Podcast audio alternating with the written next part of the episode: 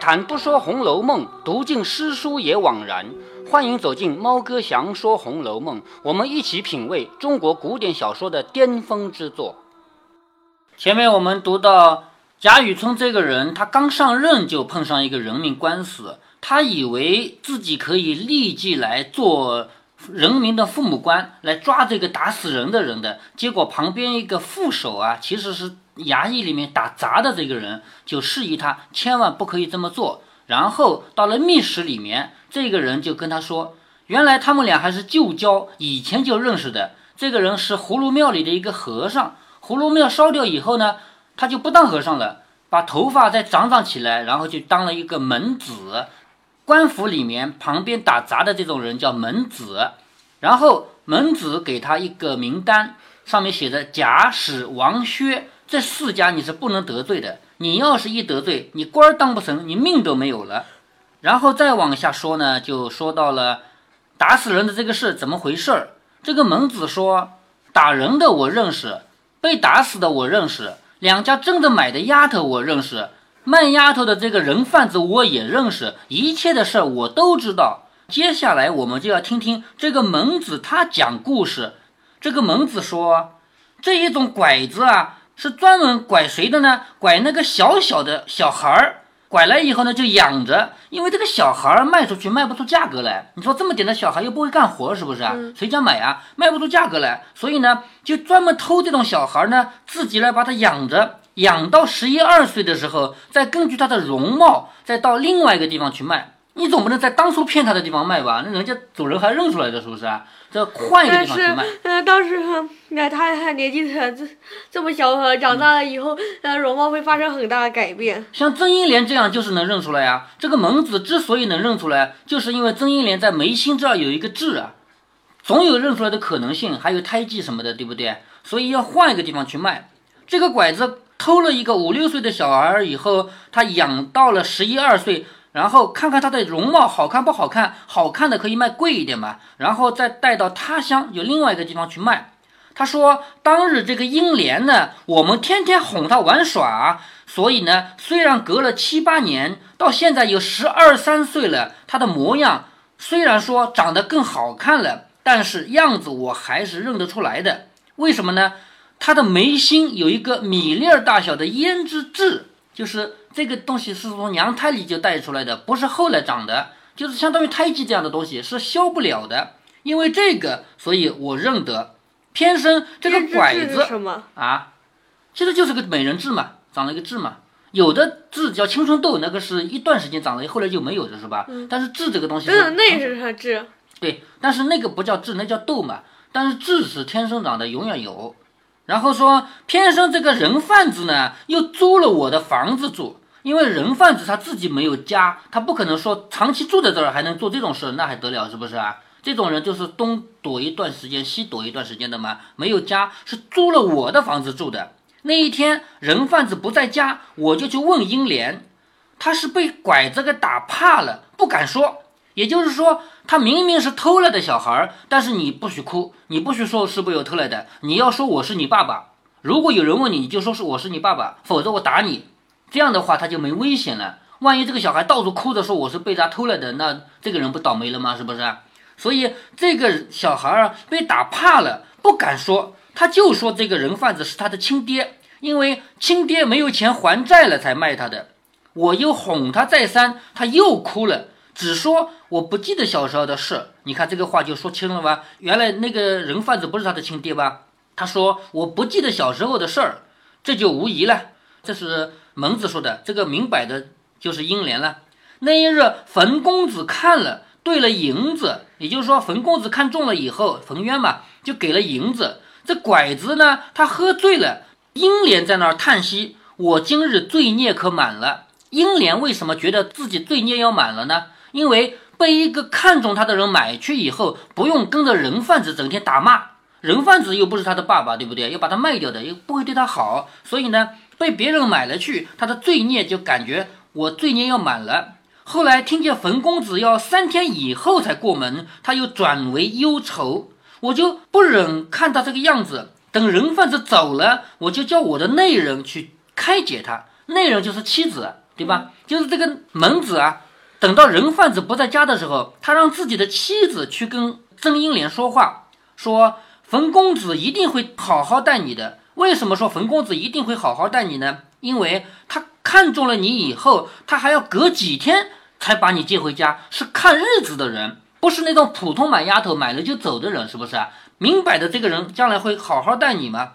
何况这个冯渊以前是同性恋，他不喜欢女的，他只喜欢男人。从现在开始，他买了你，他愿意改过来，将来不做同性恋了，所以你以后一定会好的。曾英莲听到这个话，才略微有点开心，以为自己从此就有了好日子过了。谁料到天下还有这样不如意的事情？第二天，他又被卖给了薛家。也就是说，这个整个这个事情最大的坏人其实就是人贩子嘛。人贩子把他又卖给了薛家。如果卖给别人还好，偏偏这个薛公子魂名叫呆霸王。这个小孩就是姓薛的这个公子，年纪也不大，大概是十七八岁吧，是个呆霸王，是天下第一弄性上气的人。也就是说，他由着性子，我想怎么来就怎么来，就这种人。而且他使钱如土。前面我们看到过了吧？假使王薛哪家不是把钱当土一样花的？是不是视钱如土？于是把这个姓冯的打了个落花流水，生拖硬拽的把英莲给拖去了。如今也不知死活。这个话一直是蒙子说的，也就是说到现在为止，这个英莲究竟是死是活，他是不知道的。他就知道冯公子呢是死了。这冯公子空欢喜一场，一念未遂，反而又花了钱，又送了命，岂不可叹吗？好，这么长的一段全是这个蒙子说的。雨村听了也叹道：“这也是他们的孽障。也就是说，古人相信他们是以前就有冤仇的，上一辈子就有冤仇的，是他们的孽障，也不是偶然的。就说这是命中该有的事儿，不然这冯渊怎么偏偏就只看准了这个英莲呢？就是冯渊他看中了谁不好，偏偏看中了英莲呢？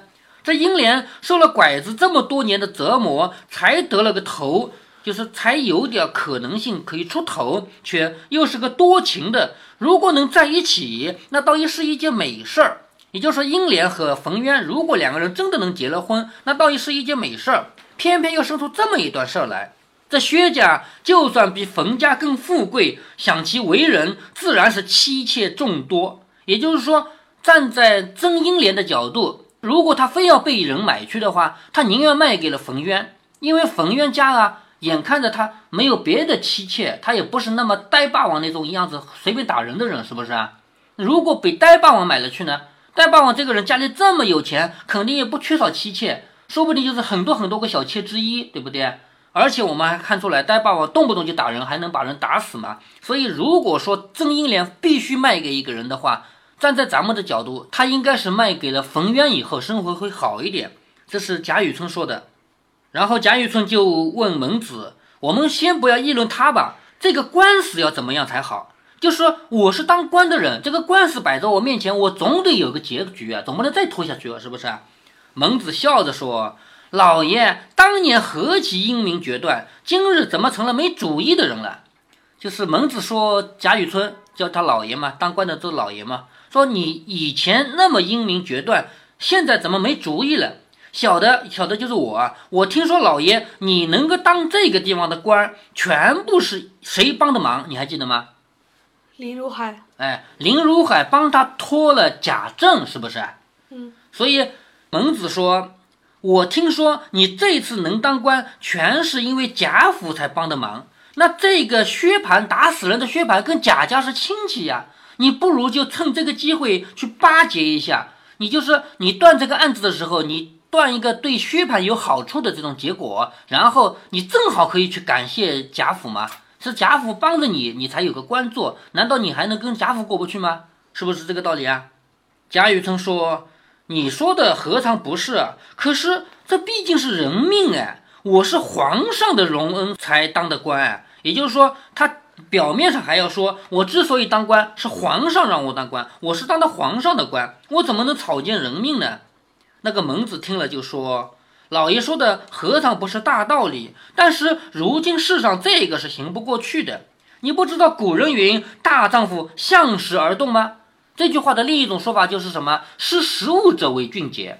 就是说，现在有一个人拿着刀子问你跪不跪下来，不跪下来我杀了你。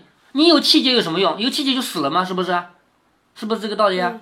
现在这个世道，你就不能够去讲王法的，你讲王法，你自己都活不下去的嘛。所以大丈夫向时而动，向就是看，时就是时机，看着时机而行动。又说趋吉避凶为君子，趋就是向向吉的一方去，避就是避开避开凶的一方，这才是君子。依老爷你这么说的话，你不但不能报效朝廷，自己的性命还不保呢，你还是要三思啊。你看这个蒙子帮他出的主意就是什么？就是你胡乱断这个案子，你一定要断的对谁有好处呢？对薛蟠有好处。这样你既拍了薛家的马屁，同时还报了贾家的恩，是不是？那么贾雨村呢？其实他心里也是这么想的，但是你让他直接说出来呢，他觉得不好意思，所以呢，他就引诱着蒙子把这个话都说出来了。贾雨村低了半天的头，才说：“依你怎么样？”你看贾雨村这个人很狡猾啊！我第一遍读的时候，我一点也没读懂，我以为贾雨村是个好人，是这个门子是个坏人，把他带坏了。后来其实才知道，其实贾雨村就是这么个坏人，但是他不愿意自己来说这个坏事儿，明白吧？他要做坏事，他不会自己说出来，他引诱着你说出来，然后以后所有坏事都是你做的了，你懂不懂？嗯。所以贾雨村低了半日的头，才说：“依你说怎么样？”门子说。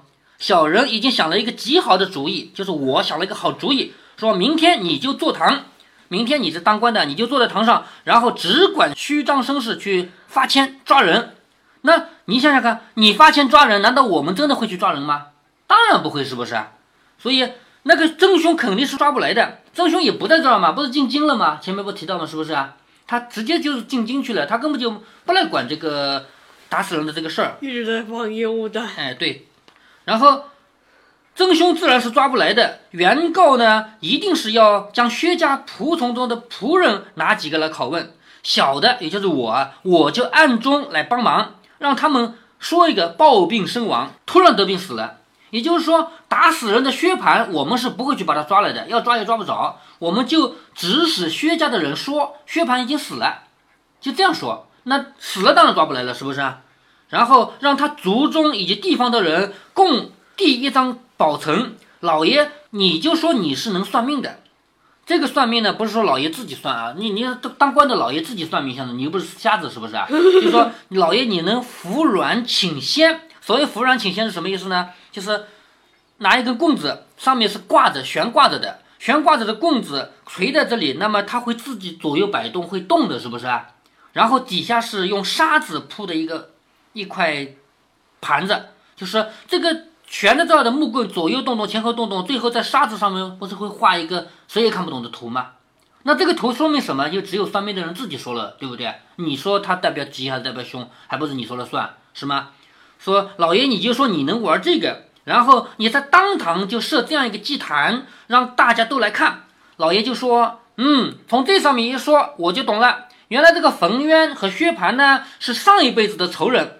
到了这辈子以后呢，是冯渊碰到了薛蟠以后，薛蟠因为追着上一辈子欠的债，把冯渊打死，然后冯渊的冤魂啊，魂又去把薛蟠给勾死了。前面不是说你谎称薛蟠是暴病身亡吗？是不是？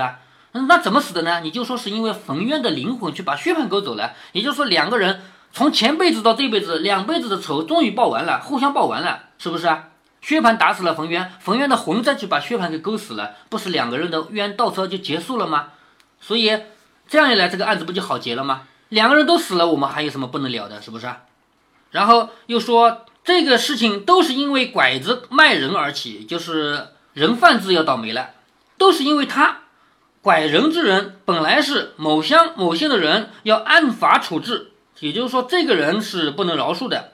说小人以我啊，我暗中嘱托了拐子，让他招，就是我在这里面，反正这个人贩子又没什么实力，他又不是假使王薛这样的家族，是不是啊？我让他招，众人见到你这样请仙人说话呢，当然也就相信了，就不会再说了。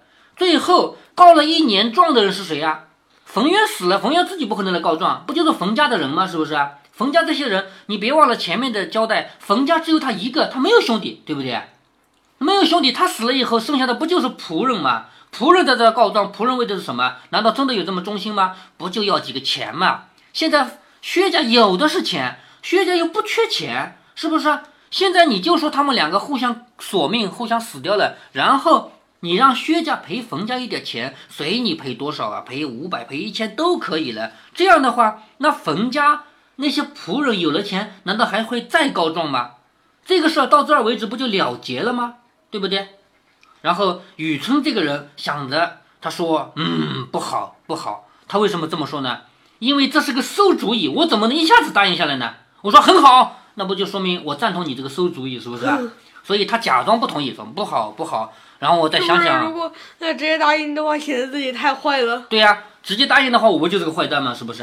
所以他在那假装说：“嗯，不好，不好。”结果呢，第二天果然就是用这个方法来断案子的。好，这里啊，《红楼梦》的写法跟以往的别的书我们读过的书不一样，写法有什么不一样呢？一般感觉是，呃，一般的书，呃，会哈不告诉你是怎么说的，告诉你是怎么做的，这我正好反过来了。对，一般的书是说这个人在你耳边稀稀说说、稀稀疏疏说一通话以后，第二天详细描写，对不对？等等，也不一定是在耳边，可以呃说不是在耳边说的，但是呃说的内容没写，对，内容不写。但是回到《红楼梦》这部小说，为什么作者在这里写法跟别的书不一样呢？呃，有的时候呃也会啊把说法也写，呃还还写出来，呃因呃因为可能会出现呃计谋不成功。哦，如果说是计谋不成的话，那就先把这个计谋写下来，第二天再写他的实际实施过程，错了，对不对？但是《红楼梦》不是的，这个计谋是成了的，第二天是完全照这个做的，但是第二天没写，为什么要这样写？为什么《红楼梦》不采用别的书的写法？为什么？不知道吧？因为在整个《红楼梦》里面，贾雨村这是个边缘人物，连路人甲都算不上，他的事儿没有必要详写，呃，知道了吧？《红楼梦》的主角不是宝黛他们吗？对不对？贾宝玉、林黛玉、薛宝钗这帮人吗？贾雨村算什么啊？不就是个路人甲都算不上的人吗？所以对于他的事情，只要交代过就行了，不需要详写。嗯，甄士隐是路人甲。对呀，甄士隐和贾雨村都属于路人甲呀，明白吗？应该是是一个路人甲，一个路人乙。对对对对，所以我们回来说啊。并不是所有的书的写法都要像我们学过的那样写，说一开始在讨论计谋的时候不写出来，只说两个人讨论了一下计谋，然后第二天想写这个计谋怎么实施，不是所有书都这么写的，《红楼梦》就不这么写。原因我已经跟你讲了，因为这是路人甲、路人乙，他们的事不重要。我们看他下面怎么略写啊？到第二天坐堂抓这些人犯，就是包括告状的，包括被告。被告虽然说。薛蟠抓不来，但是薛蟠家的人也会拿几个人来问问嘛，是不是？雨村详加审问，果然见冯家没几个人，不过就是希望借这个机会多要点钱罢了。而薛家呢，仗势偏又不让，所以呢一直没决。也就是说，之前冯家的仆人告状也没指望你偿命，是吧？我不需要你偿命，你这个可以给点钱就算了。结果这么长时间了，从来没有判钱给他，你知道吗？所以一直悬在这儿。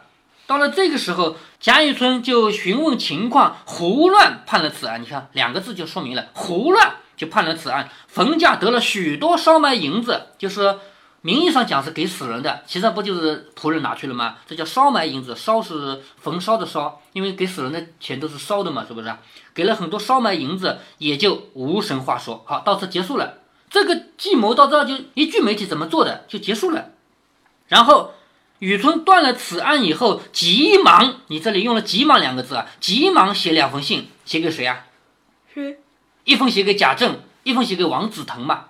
贾政是是他帮着我才有官做的，我怎么能不跟他报信呢？是不是啊？赶紧报信说你那个外孙的事，你别急啊，已经 OK 了，是不是啊？所以一封写给贾政，还有一封写给王子腾。王子腾谁啊？就是薛姨妈的兄弟嘛。薛姨妈不是王家的人吗？是不是啊？也就是说，是薛蟠的舅舅，明白了吗？嗯。说令孙之事已完，不必过虑。你看这么简单，就是你外孙的事情啊，我已经处理好了，不要多想。此事皆因葫芦庙内的沙弥新门子所出。你看啊，这里留了一笔。前面我们说到出馊主意的是谁呀？整个这个坏坏事的馊主意谁出的？就是那个门子，以前当和尚的那个人，是不是啊？经过这个事儿，你想贾雨村会把他留在身边吗？会让他继续好好的活着吗？第一，这个馊主意是你出的，坏事是你做的。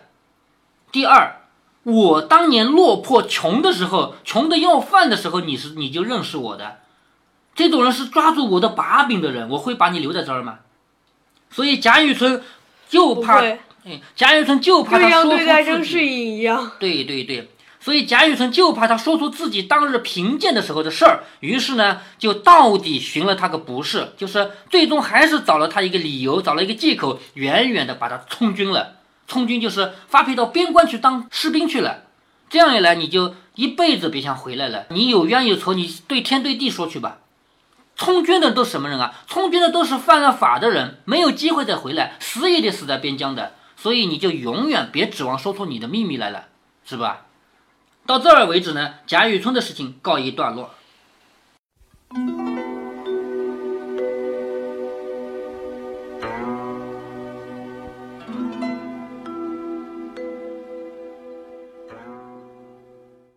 我们当年从语文课本里学到这一篇的时候，语文课上是要刻意强调这些是封建社会的黑暗和丑陋。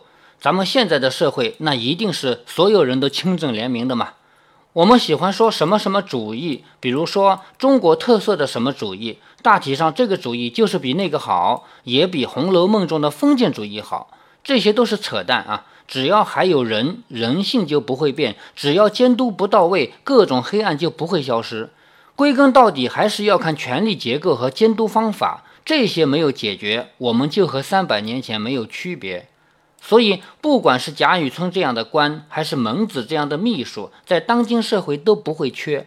而且可以断言的是，当今社会能够把官当稳了的，依然是他们这样的人。偶尔出现几个有良知的，也会因为遭打击而消灭掉。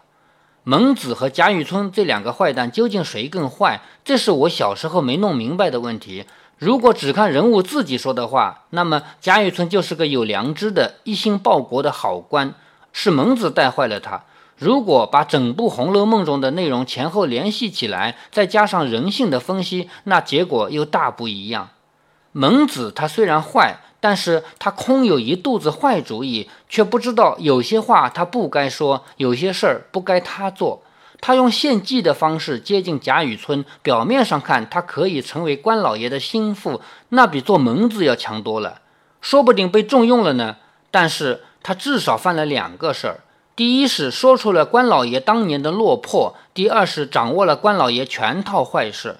这两条中的任何一条都会招来杀身之祸。他如果放任贾雨村，大不了贾雨村再次罢官，他依然可以做他的门子嘛。想做大官的心腹，那是要有一定的水平的。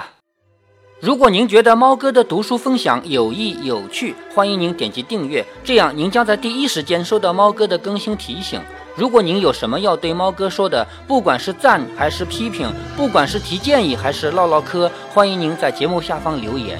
您也可以加猫哥的公众号，四个字“猫哥在线”。您还可以加入猫哥的听友群中，微信群呢，用语音节目没有办法说清，还是 QQ 群方便，群号为八四九九六六八九九。不管加入 QQ 群还是微信群，还是在节目下留言，还是在公众号留言，您都可以围绕着书中的智慧和读书的乐趣畅所欲言。好，再见。